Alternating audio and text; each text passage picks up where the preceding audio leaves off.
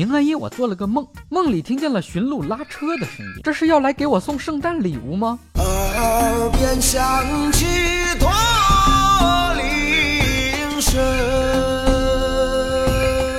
不准时收看瞎扯淡，我是扯淡哥。圣诞佳节，你吃饺子了吗？圣诞不端饺子碗，生了大病没人管。圣诞饺子包三样，马上就能有对象。平安夜里吃饺子，来年生个胖小子。圣诞不吃水饺，一路单身到老。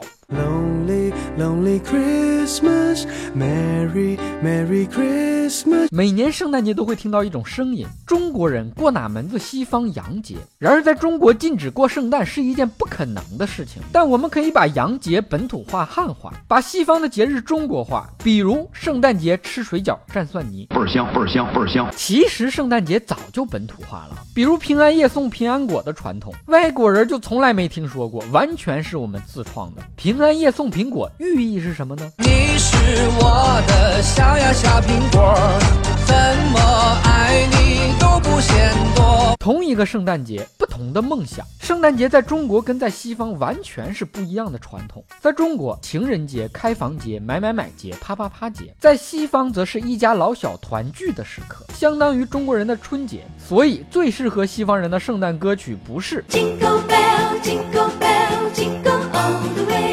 而是。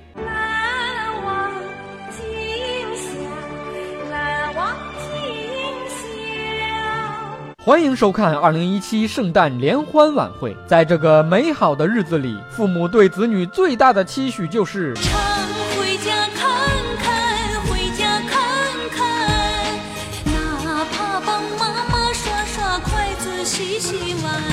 圣诞节本土化要从一点一滴抓起。西方大胡子的圣诞老人驾着驯鹿拉着车给孩子们送礼物，我们就找一个秃顶老头驾着马车拉着大米豆油下基层给老人们送温暖。困难群众都舍不得你走啊！